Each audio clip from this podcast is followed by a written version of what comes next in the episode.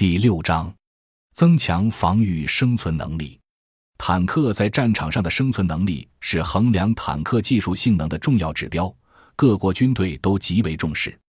尤其在现代高技术立体化战场上，坦克所面临的威胁越来越多，从单兵操作的便携式导弹、制导炮弹到空对地导弹等，都具有较高精度及全天候攻击能力。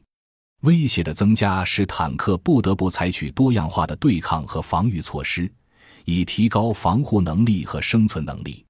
提高主战坦克的装甲防护能力。目前，主战坦克采用的被动防护措施主要是复合装甲和间隔装甲，比第一代、第二代坦克的铸造或焊接钢装甲有了很大进步。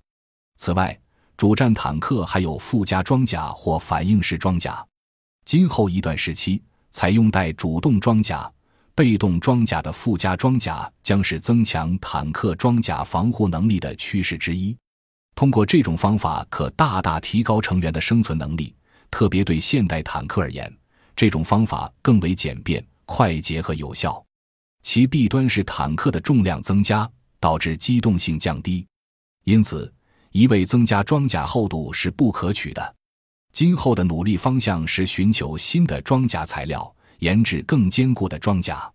除了用传统的方法改进装甲防护外，各国还在研究新的、更加合理的装甲防护方法。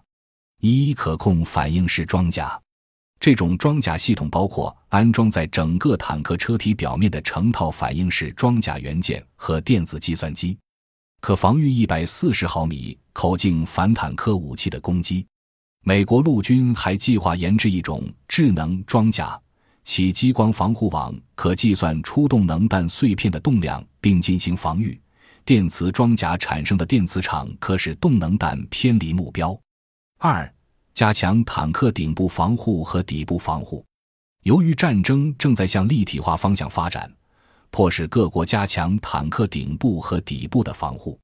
一些国家的主战坦克改进计划中就包括采取顶部防护和底部防护的措施，例如美国的 M 一二、英国的挑战者二和德国的豹二坦克等。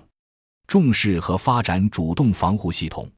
主动防护系统可以探测到来袭的反坦克炮弹和导弹，并能在被击中之前通过发射防御弹药将其摧毁。主动防护系统主要包括硬杀伤和软杀伤系统。俄罗斯 T 八零 UM 二坦克炮塔上安装的竞技场主动防护系统，可探测、跟踪和击毁零下二十二度至加二百七十度范围的反坦克导弹和火箭弹，在二十至三十米半径范围内可保护坦克不受威胁，从而使其战场生存率提高一点五至一点七倍。美国洛克威尔公司正在研制可防护轻型装甲车辆和硬杀伤系统的低成本小型拦截装置。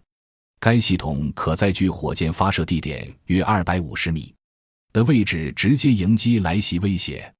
软杀伤系统可以使来袭导弹偏离目标，但并不对导弹造成损伤，包括激光报警接收机、烟幕弹发射器、红外干扰机及激光致盲器等。软杀伤系统受来袭导弹类型的限制，其有效性对来袭导弹的特性有很大依赖性，需要针对来袭导弹的不同特性进行重复配置。而且，由于主动防护系统体积较大，在坦克上所占空间也较大。主动防护技术能够为装甲车辆提供与装甲同等的或更强的防护力，但比传统装甲轻得多，因此受到世界各国的重视。随着坦克防护要求的不断提高，主动防护技术的应用将会随之加快。重视发展隐身技术，隐身技术是提高坦克生存能力的重要措施。通过降低车高和红外线、雷达及光信号特征，可以大幅降低坦克被发现的概率。第三代主战坦克大部分车体较低，造型简洁，便于隐蔽和掩护。下一代主战坦克的炮塔将可能改为低构型炮塔和无人炮塔，使车体高度大幅降低，以减小被发现的可能。感谢您的收听，本集已经播讲完毕。喜欢请订阅专辑，关注主播主页，更多精彩内容等着你。